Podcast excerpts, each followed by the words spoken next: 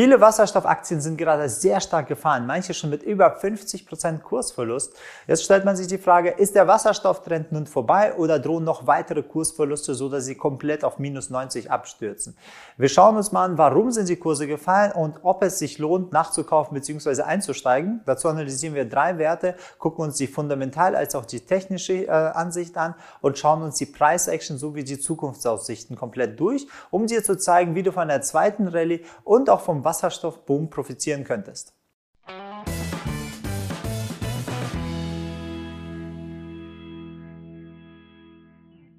Hallo, ich bin Aida, Gründer der Finment, eins der am schnellsten wachsenden Finanztechnologie-Startups in Berlin. Wir starten mit Fuel Cell Energy, ein Unternehmen aus den USA, welches 1969 gegründet wurde. Es entwickelt, fertig und betreibt Brennstoffzellenkraftwerke. Die Marktkapitalisierung beträgt aktuell 3,59 Milliarden Euro. Schauen wir uns den Aktienkurs von Fuel Cell an. Wir sehen hier, der langfristige Trend ist stark aufwärts gewesen und der wird gerade von einem kleinen kurzfristigen Abwärtstrend sozusagen gestört, ist aber nach wie vor ein guter Aufwärtstrend mit aber einer sehr hohen Korrektur von fast 60 Prozent. Wir sehen den ersten Bereich, wo der Kaufstabilisierungslevel sozusagen nicht ganz gehalten hat. Der hat zwar den Kurs bisschen gebremst im Kursfall, aber er ist trotzdem weitergefallen. Bis in, den, in das Niveau des zweiten Bereichs. Der zweite Bereich, da ist viel mehr Volumen drin gewesen und der dient sozusagen als Widerstand. Da bleib, äh, bleibt höchstwahrscheinlich die Aktie erstmal stehen bis sie weiterfällt, beziehungsweise in diesem Niveau, da sind interessante Signale zu finden, um einzusteigen. Also halten wir mal fest, das ist ein Aufwärtstrend. Bevor wir prüfen können, ob wir einsteigen oder nicht, sollten wir uns nochmal das, Potenzial, das fundamentale Potenzial hinter der Aktie mal anschauen, ob es überhaupt Sinn macht, ob es aber gerechtfertigt ist, dass sie so weit oben ist. Um das Geschäftsmodell mal anzuschauen, welche Produkte sie herstellen, Fuel Cell fertig betreibt und wartet Anlagen mit Brennstoffsystemen im Megawattbereich. Diese Kraftwerke werden in der Nähe von Fabriken anderer Industrien gebaut und werden mit Bio- und Erdgas betrieben, um Wasserstoff herzustellen. Dieser Wasserstoff kann dann gespeichert werden, um, in, um Fahrzeuge zu betanken oder Notstromaggregatoren bzw. einfach Energie wiederherzustellen. Und zusätzliches Nebenprodukt ist die Wärme, sie kann auch genutzt werden. Sie verdienen grundsätzlich durch den Verkauf ihrer Anlagen und Kunden sind große Industrieunternehmen wie Pfizer, Toyota, E.ON und sogar das deutsche Bildungsministerium. Auch bei Universitäten sind diese Systeme beliebt. Schauen wir uns mal die Zahlen und die Fakten von FuelCell mal an.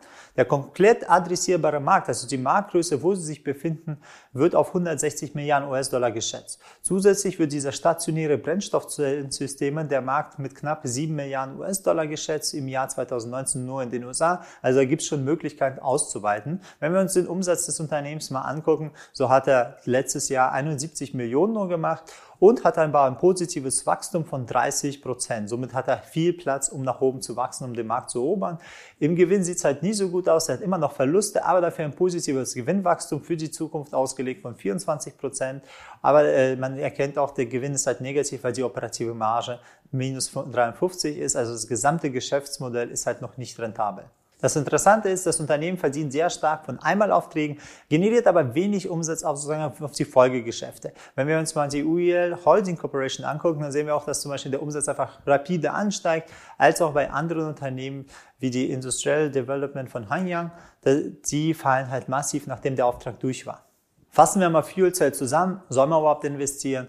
Und dann wo am besten. Also, wenn wir uns das KV und die Bewertung mal anschauen, KV ist der Kurs-Umsatz-Verhältnis, also wird das Unternehmen mit 62, 62-fach so hoch bewertet, wie sozusagen der Umsatz, den sie generieren, ist natürlich ein bisschen extrem hoch für so ein Industrieunternehmen, weil die meisten Industrieunternehmen liegen so bei 1 KV, der ist bei 62, aber die Leute implizieren, dass sie noch ganz kleinen Marktanteil haben, dass das Ganze noch weiter nach oben geht. Deswegen sehen wir auch die hohe Volatilität, dass der Wert einfach mal ein paar Wochen einfach um die 50, 60 Prozent runterfallen kann. Das ist halt normal bei so stark bewerteten Unternehmen. Gerade aktuell befindet er sich um den Bereich zwischen 15 und 18, einer der ersten Widerstandszonen sozusagen, und ist in die zweite Widerstandszone zwischen 7 und 11 rein, reingedippt, reingekommen. Das sind so die Bereiche, in, die, äh, in denen man nach Einstiegen suchen kann, weil solange er sich dort aufhält, ist das Potenzial noch hoch, dass er wieder nach oben geht und nicht einfach zusammenbricht. Wenn er diesen Bereich zwischen 7 und 11 komplett durchbricht, dann ist die Wahrscheinlichkeit hoch, dass er komplett aufstürzt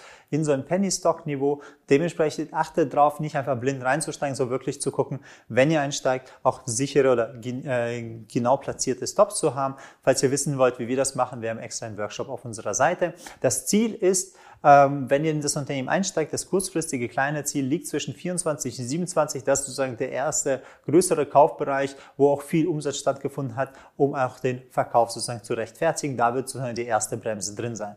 Kommen wir zum zweiten Unternehmen, Ballot Power. Ballot Power Systems wurde 1979 in Kanada gegründet und produziert auch Brennstoffzellen, als auch spezialisiert sich auf mobile Anwendungen der Brennstoffzellen und nicht nur auf die stationären wie Fuelzellen. Ist auf seinem Gebiet ein Pionier und Weltmarktführer mit Marktkapitalisierung von 5,76 Milliarden.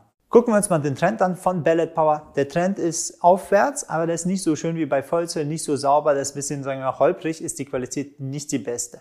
Wir sehen aber auch, der hat wieder auch eine starke Korrektur äh, mitgenommen die letzte Zeit, also ein kleiner Abwärtstrend, der entgegenläuft, aber der starke Trend sozusagen, der bleibt erhalten. In dem ersten Bereich ist es so stehen geblieben zwischen 2022, dort wo auch größere Kaufvolumina waren. Das ist so die Bremse, wo die Leute meistens nachkaufen. Der zweite Bereich wäre zwischen 12 und 14.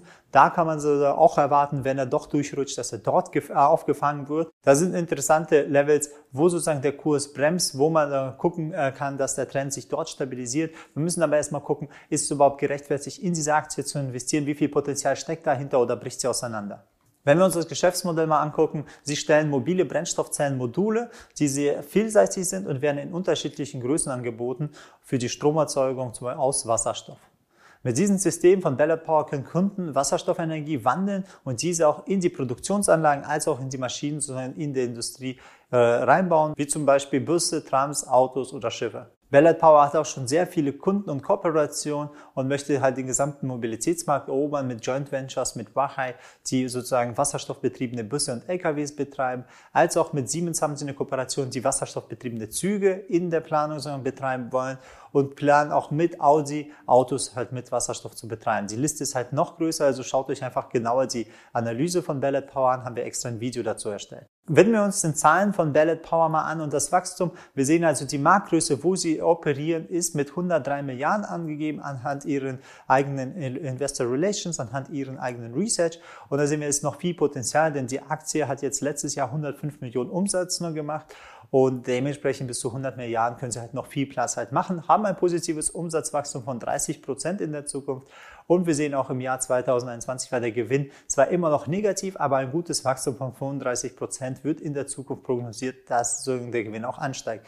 Die operative Marge ist auch leider negativ mit 31 Prozent, also sind noch nicht ganz profitabel im Geschäft, aber ist halt normal für Wachstumsunternehmen. Besondere Zahlen, die man halt hervorheben kann, ist, dass sie schon 1000 Busse, 2000 LKWs und über 12.000 Gabelstapler mit ihrem Brennstoffzellenmodul schon hergestellt haben. Wenn wir Ballot Power mal gesamt zusammenfassen und gucken, okay, macht es Sinn, jetzt einzusteigen oder nicht, durch ihre vielen Patenten in der Brennstoffzellentechnologie können sie sehr effizient arbeiten und haben eine sehr gute Positionierung. Sie haben es auch geschafft, im Laufe der Jahre die Produktionskosten um 69 Prozent zu senken und dominieren sozusagen diesen Markt. Wir sind also sehr gut positioniert. Aber das Unternehmen wird aktuell auch nach dieser Korrektur mit über 54 KV bewertet. Also Kurs-Umsatz-Verhältnis ist wirklich 54 so viel, wird sie bewertet wie der Umsatz selber. Somit ist halt eine hohe Schwankung vorprogrammiert mit ohne Probleme 50, 60, 70 Prozent wird dieser Wert schwanken. Mit diesem Risiko muss man klarkommen, wenn man einfach Buy and Hold macht oder man benutzt halt intelligente sozusagen Stops bzw. intelligente Einstiege,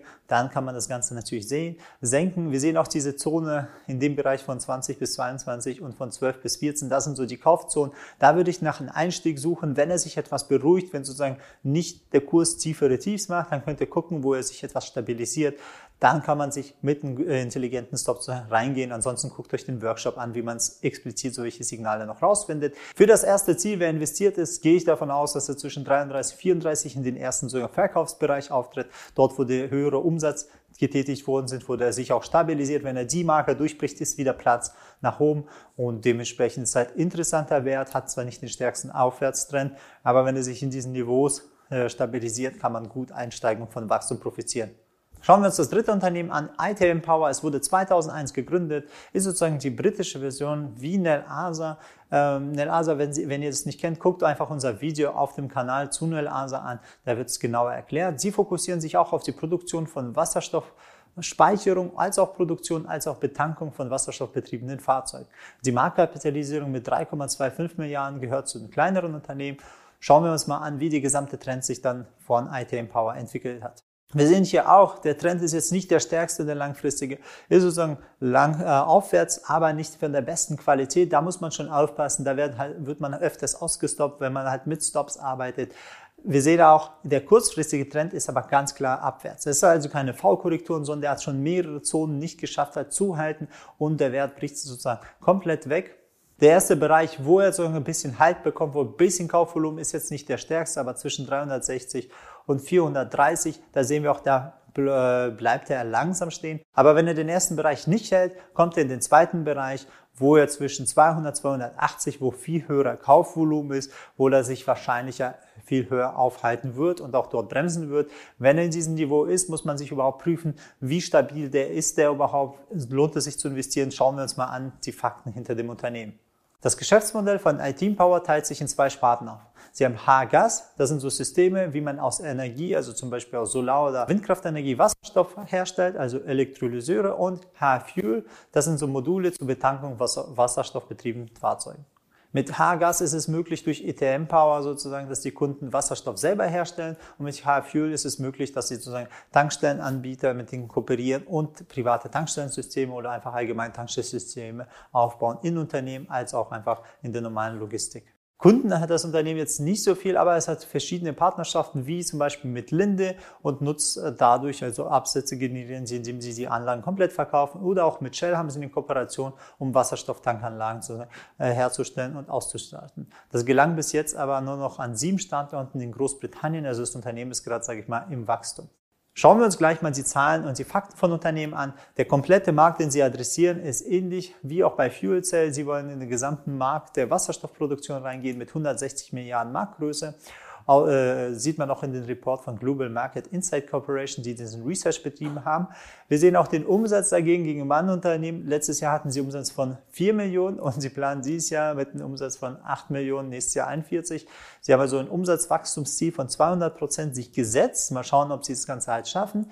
Und die Bewertung ist dementsprechend, hat man im Kurs gesehen, ein bisschen höher. Der Gewinn ist stark negativ, da sie ja auch alles äh, wachsen und eigentlich alles reinvestieren, was sie haben.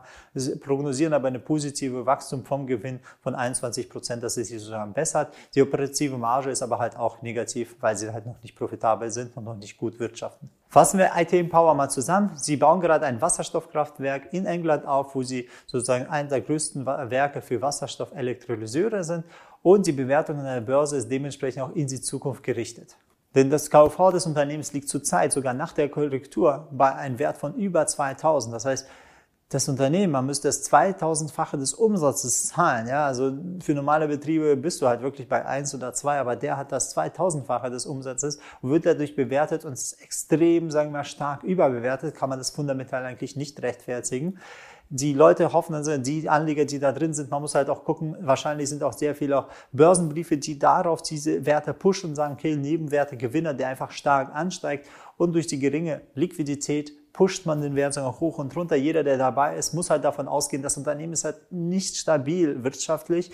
Das heißt, das Risiko besteht sehr stark, wenn er sozusagen diese ersten zweiten Zonen komplett durchbricht, dass einfach ins Nichts zusammenfällt auf ein paar, sagen wir mal, in Penny Stock Bereich.